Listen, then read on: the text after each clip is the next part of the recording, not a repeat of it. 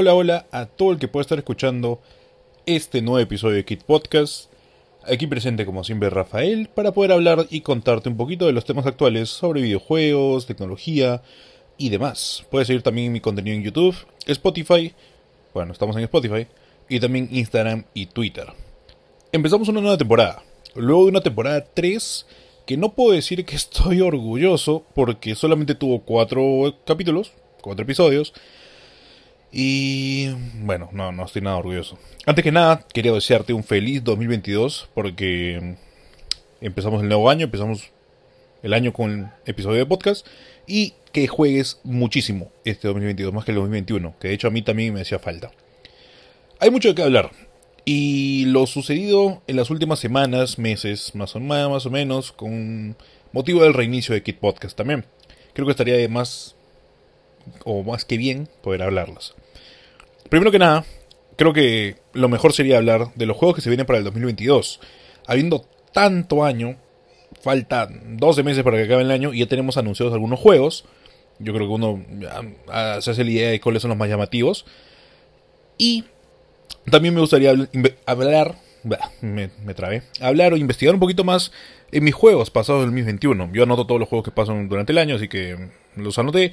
¿Y por qué no pude jugar más o completar más de lo que hice? Y finalmente, The Witcher 3. Estoy hablando cualquier cosa. Y finalmente, The Witcher temporada 2, que ya está disponible en Netflix, que vamos a hablarlo luego. Así que, empezamos.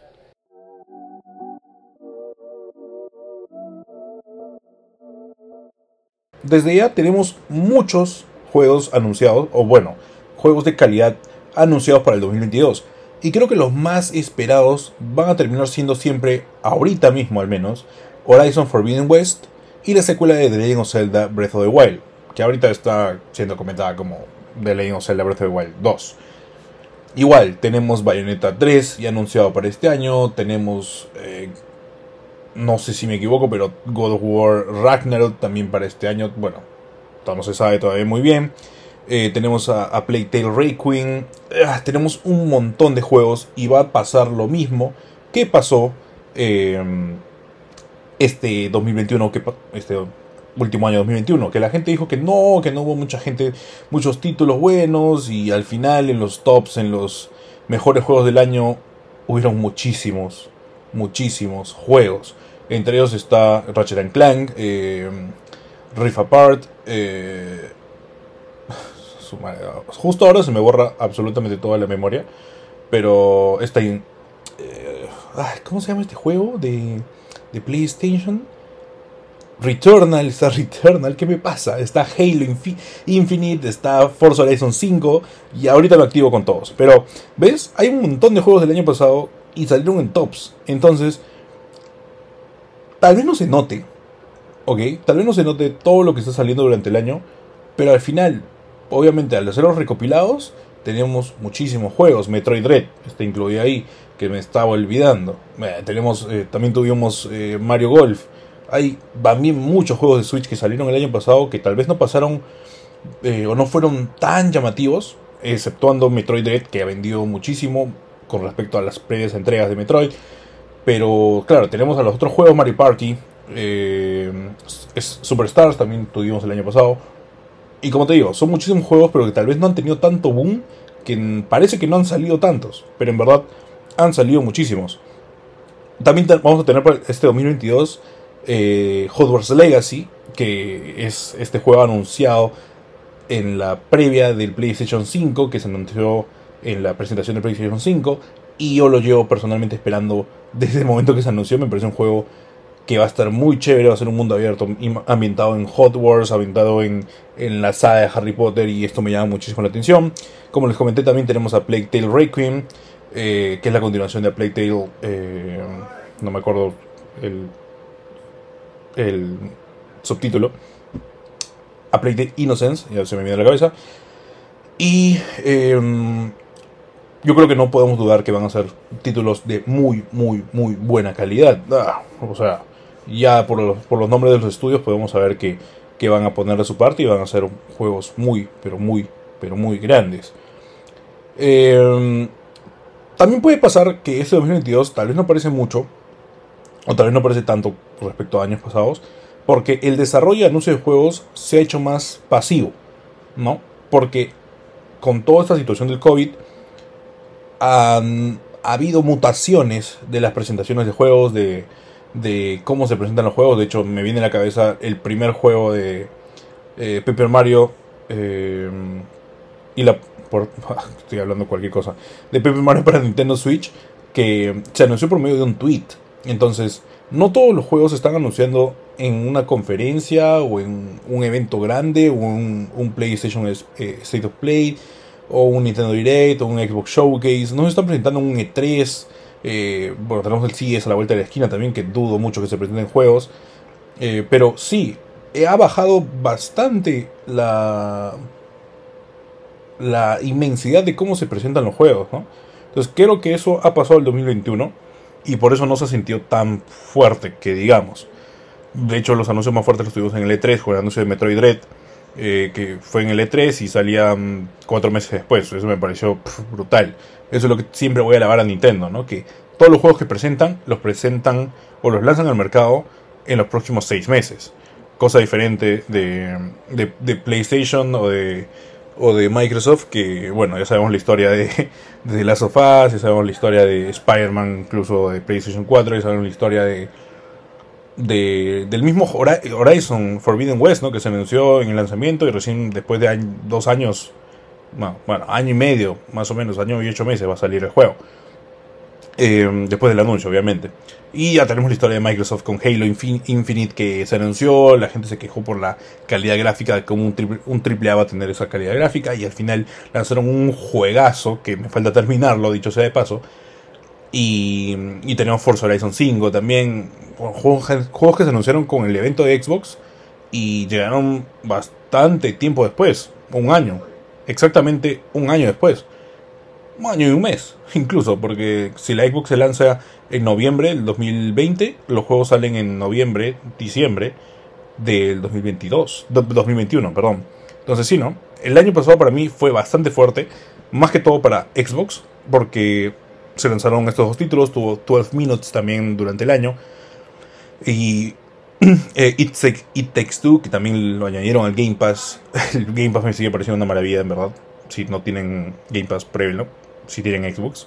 Si tienen la posibilidad de probarlo en PC, también por medio de VPN se puede comprar. Pero eso es otro tema. No quiero irme por ahí. Entonces, eh, sí, el, el año pasado fue bastante fuerte.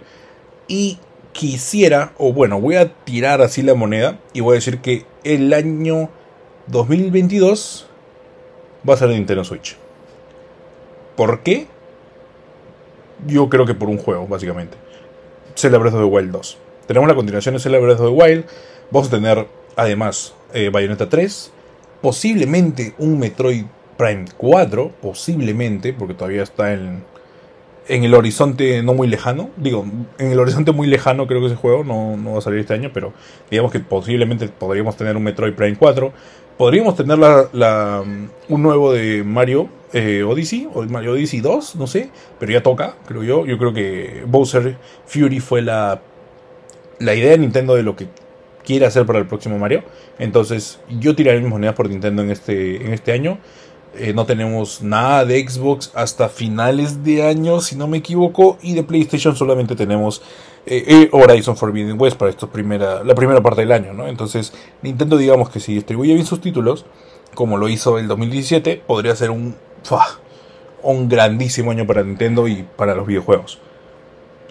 sí, así que si tienes algún juego favorito, mm, escríbeme, dime, oye, mi juego favorito es, no sé, tal vez se viene Tetris Tetris Legacy 360, 80 partes. Estoy grabando esto muy tarde, creo. Pero sí, así que vamos para el siguiente bloque.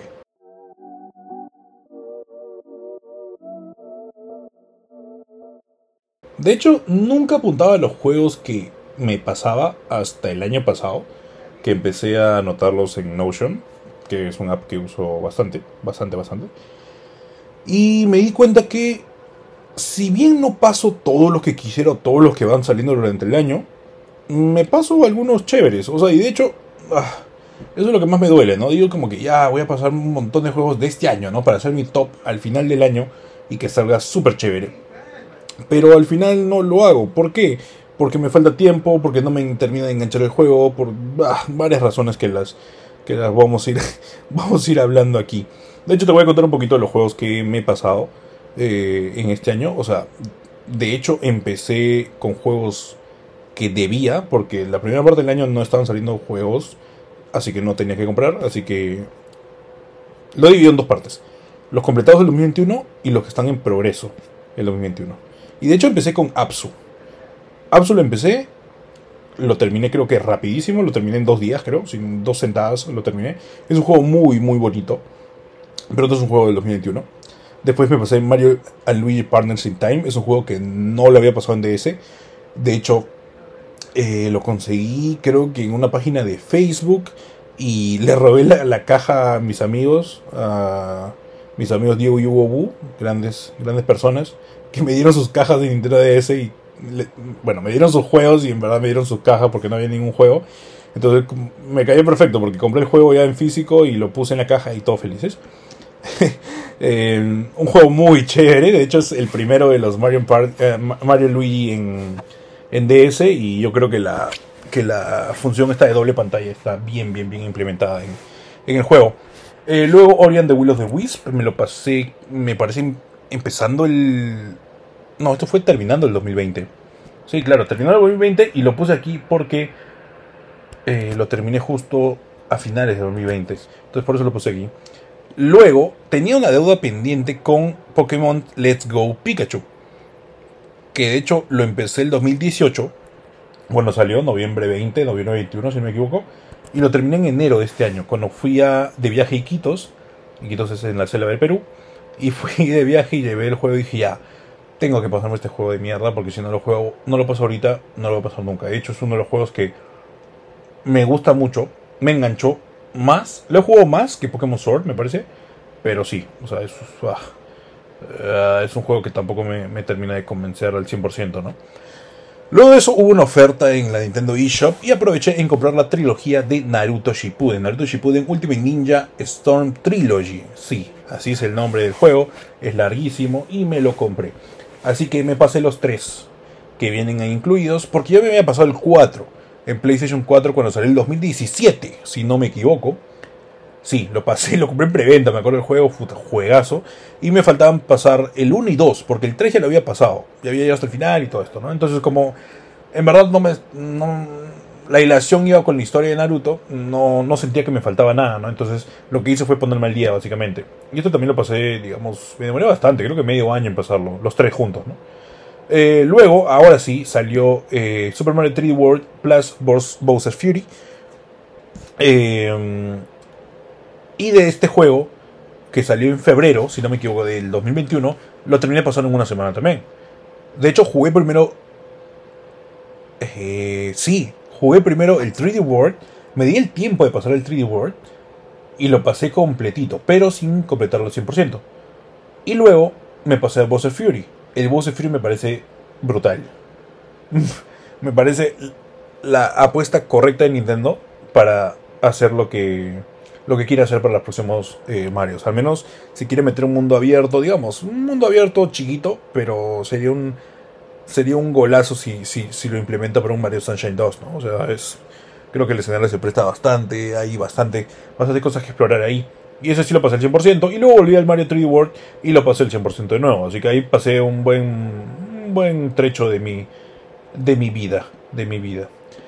Eh, luego, con el motivo de. Antes de que sonara Metroid Dread, incluso, dije: Oye, me compré Metroid Samus Return hace dos, tres años más o menos, y no le he pasado. ¿Acaso soy imbécil? Dije: No, no puedo ser tan imbécil de comprar un juego y no pasarlo. Eh, bueno, esa es la historia de mi vida. Pero sí, así que me puse las pilas en abril 7. Lo tengo anotado con fechas, así que no estoy diciendo que todo está en la cabeza, ¿no? Me puse las pilas en abril 7 y en abril 16 terminé Metroid Samus Return. Creo que fueron unas 10 horas más o menos de juego. Y las mecánicas son increíbles. Es un remake del Samus 2, eh, Return of Samus, que lo implementa muy, muy, muy bien Mercury Steam y ya sé por qué les dieron Metroid Dread, simplemente porque hacen el trabajo perfecto. Aquí es donde se introduce la, mecánica del, contragolpe y ah, brutal, brutal, en verdad es un juego brutal. Eh, luego me puse el día con eh, Resident Evil 3 Remake, que no lo había pasado, y ese también lo pasé rapidísimo. Eh, de hecho, lo pasé en una semana también creo, al menos, cuatro días creo que lo pasé. ¿Por qué? Porque pedí vacaciones, si no me equivoco, el trabajo. Y ya, pues, no, ¿qué, más puedo hacer en vacaciones? Eh, juego muy chévere, cortito, pero muy chévere. Y luego viene el, el juego que sí me llamaba mucho la atención para PlayStation 5. Y de hecho que malogró mi control porque ahora el gatillo derecho, tanto con el motor ese se gastó que ahora ya el R2 casi no, no aprieta nada. ¿Estoy molesto? Sí, sí me molesta, pero ¿qué voy a hacer? Pero sí un juegazo. Ratchet Clank Rift Apart o Dimensiones Aparte, me parece. Es un juegazo, lo pasé una semana. Tienen el review en YouTube por si quieren ir a verlo. Que está muy chévere. Me pone un montón en hacerlo, así que eh, dejarme un corazoncito al menos me ayudaría muchísimo. Después me puse al día de nuevo con Pokémon. Tenía tengo toda la saga de Pokémon en Switch, creo que pendiente.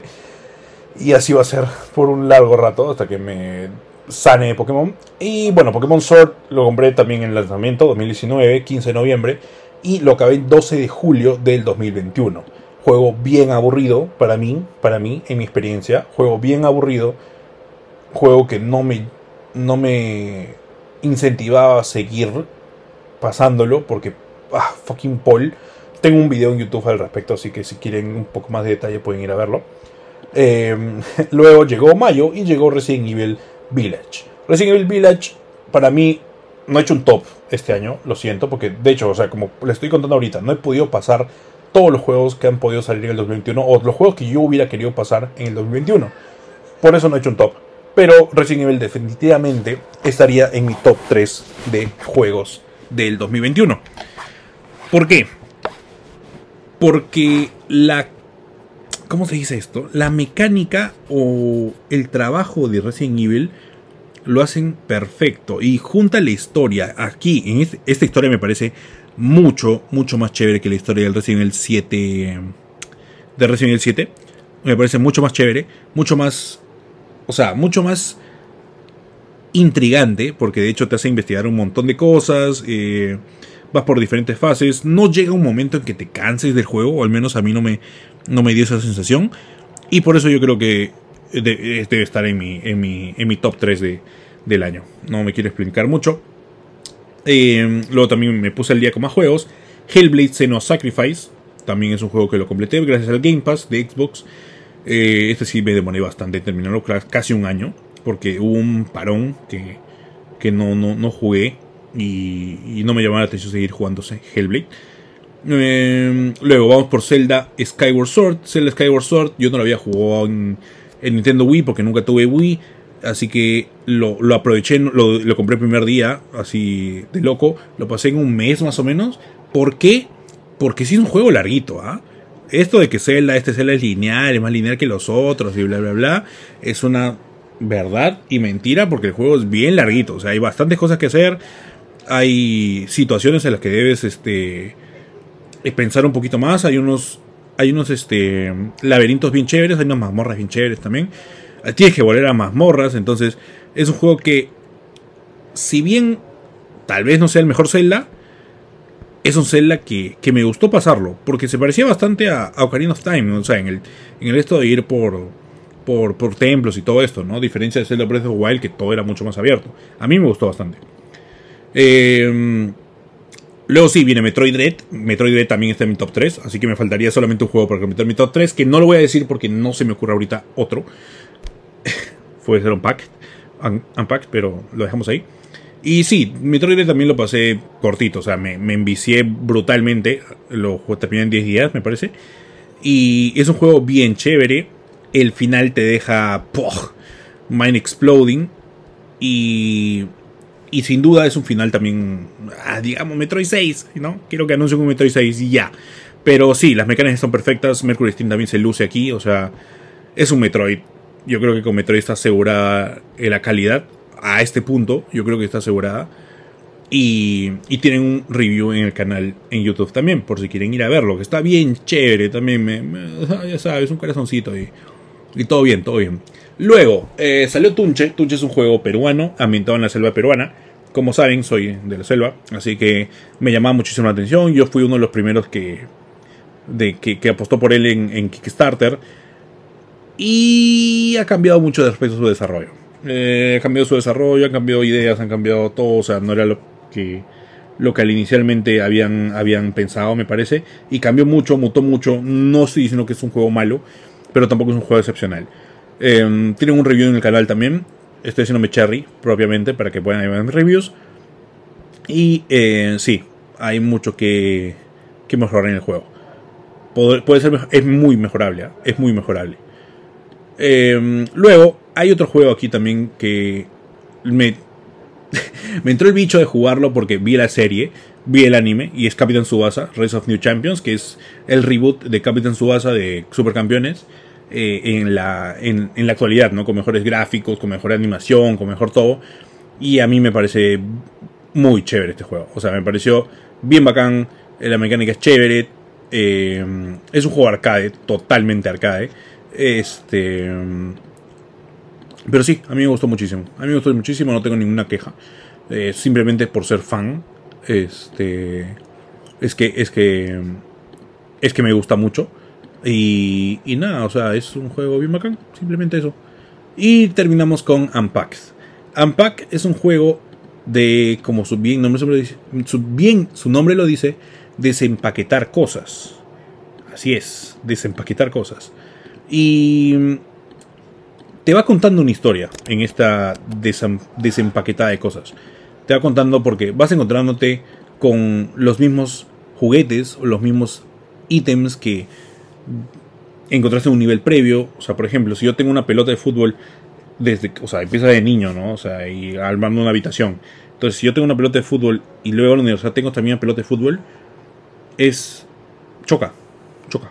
O sea, hay varios comentarios. Incluso cuando terminas el nivel y si estás en la sala te dice algo sobre un comentario de la sala, pero si terminas el nivel en el baño te dice otra, y si terminas el, el nivel en tu dormitorio te dice otra cosa. Entonces es un juego que narrativamente está muy bien contado. Tal vez no todo el mundo tiene la paciencia de hacer ver cada foto y todo esto, pero yo sí la tuve y me parece un juego muy bonito, muy bonito. Choca, la narrativa es muy bonita y te cuenta cosas sin contarte nada. Eurogamer lo explica, ¿no? Te cuenta cosas sin contarlo nada. Y sí, esos fueron mis juegos. Totalmente, en total son 17 juegos que, que pude pasar el 2021 Em, no mm, me siento orgulloso de haber pasado 17 juegos, es más de uno por mes. No están largos, pero, pero los he pasado. Y así rápidamente los que tengo pendientes o los que tengo en progreso son Mario Luigi Bowser Inside Story, que es la continuación de. Bueno, el, siguiente juego a Mario Luigi Partners in Time. Immortal Phoenix Rising, que lo tengo pendiente porque me quedé atorado en una parte que peleó contra. Em, contra Aquiles. Eh, Gravity Rush, el de PS Vita, que todavía lo tengo pendiente porque no, no lo he podido continuar. The Legend of Zelda Majora's más que lo estoy jugando en 3DS y también igualmente no, no lo he podido terminar. Y Ghost of Tsushima Director's Cut, que me estoy tomando mi tiempo para jugarlo. Este juego sí, bah, es un inmenso mar de posibilidades y por eso me estoy tomando el tiempo de jugarlo. Así que no me apresuren, simplemente jugarlo. Y tú, tal vez te has pasado 5 juegos está bien, si te has pasado 30 juegos también está bien. La cosa es pasarlos y disfrutar estos juegos, porque si te pasas los juegos rápidos, al final no tienes no tiene chiste, pues, ¿no? O sea, no disfrutas nada y no ves el real valor que hay en estos juegos. Así que nada, aquí acabamos el bloque. Espero te haya gustado, espero te haya llegado alguna recomendación de los juegos que he podido jugar. Y nada, vamos al bloque final.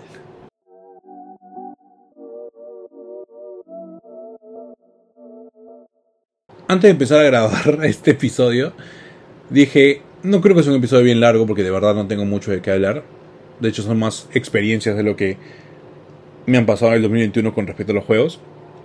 Y dije, no, este episodio va a ser cortito. Vi los tiempos y ya creo que vamos 23, sin contar este bloque. Entonces, este bloque tal vez sea más corto del habitual. The Witcher 3 porque sigo diciendo The Witcher 3, fuck my life. The Witcher, temporada 2, Netflix. Gracias Netflix por traer a la vida de Witcher, por traer a una serie que está increíble, increíble, increíble.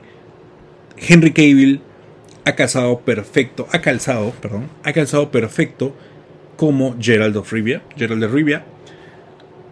Em, me parece que Ana, ah, no quiero decir cualquier apellido, pero ha calzado también perfecto como Jennifer. Y la actriz de Siri también ha calzado perfecta como Siri. Besemir al fin sale en esta temporada y es Besemir. no, o sea, mis respetos al, mis respetos al cast, eh, al director de cast, porque ha hecho su chamba súper bien. Todos los personajes han calzado perfecto con, con yo los imaginaba, al menos como yo los imaginaba, al menos como yo, yo me guío de, de los personajes y yo me guío de los juegos. ¿Por qué? Porque he jugado los juegos, no he, no he leído los libros. Entonces, eh, han casado para mí perfectos cada personaje, cada actor, actriz, con el personaje que representa. Eh, la relación entre Geralt y Siri es muy buena.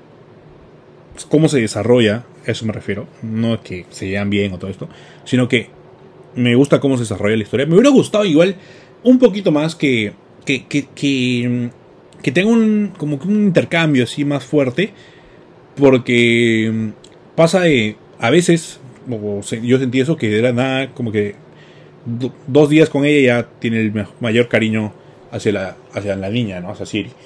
Me hubiera gustado un poquito más de desarrollo en esto, pero está perfecto igual. Se cuenta bastante bien cómo es que Gerald tiene, tiene, tiene a Siri bajo su, bajo su mano, bajo su poder. Esto se explica en la temporada 1, por qué, cómo. Eh, la pelea de Siri internamente, eh, con querer saber de dónde proviene.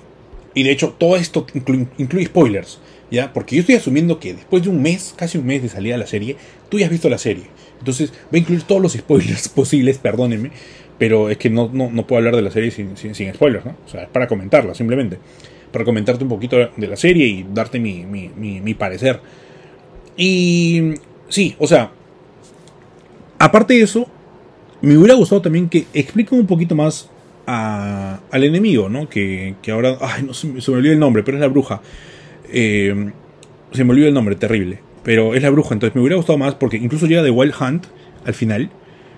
Y dice como que, oh, de Wild Hunt viene, ¿no? Como que ya hay que estar preparados porque ya saben dónde está Siri, ¿no? Entonces, al final se hace un setup brutal que todos preparándose así como que para, listos para para listos para ir a la guerra o listos para... Al final, todo se centra en Siri, pues, ¿no? Entonces, no Siri de, Apple, sino Siri, Siri con C. Y todos se centran en Siri y termina siendo como que, ok, tenemos que ir por la niña. Ok, hoy tenemos que buscar a la niña. O, ok, vamos por la niña. ¿No? Entonces, ese final para mí ha sido brutal. Brutal. Pero sí, el seteo, el seteo del final ha sido increíble. Las peleas tengo que decir que hay un hay tres peleas que me dejaron braj, explotando la cabeza porque dije, puta, qué increíble cómo han hecho la coreografía de toda esta mecha. Henry Cavill es un es el papá, es Gerald simplemente. Ha hecho excelentemente la representación de, de, de Gerald.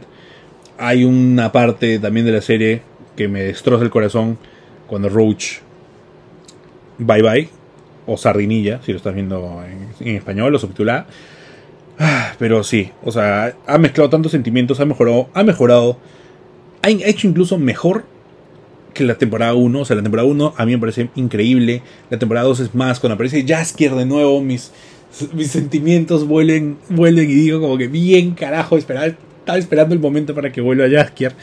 Me parece brutal, brutal, brutal, brutal lo que han armado para la temporada 2 y espero que la, que la temporada 3 va a estar más increíble. De hecho, la introducción al fin de Kyle Morten eh, se dio. Es el Kyle Morten que yo me esperaba. Que, yo lo veía y dije, puta, es igualito, idéntico a lo como salen los juegos. Y también, o sea, más introducción de los Witchers. Sale Lambert, sale Eskel. Y, y muere, lamentablemente. Como puede morir cualquiera. O sea, no, no hay ninguna, ninguna protección ningún, a ningún personaje. Y eso me parece brutal. Eh, de hecho, no, no, no soy de dar puntaje y no lo, voy a, no lo voy a hacer tampoco con The Witcher. Pero está top. Está muy top. Y me parece que es una de las mejores series. Y ha sido la mejor forma de acabar mi 2021 terminando The Witcher.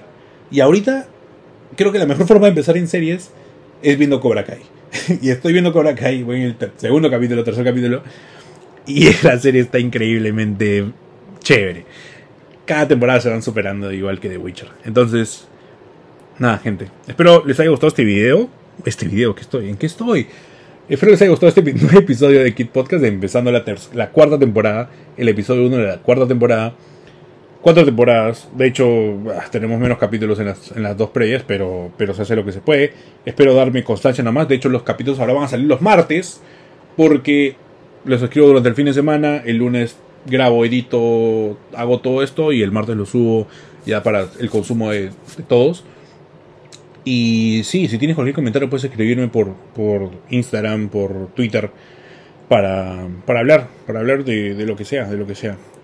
Así que nada, muchas gracias. Y nos vemos en el próximo episodio. Adiós y chao.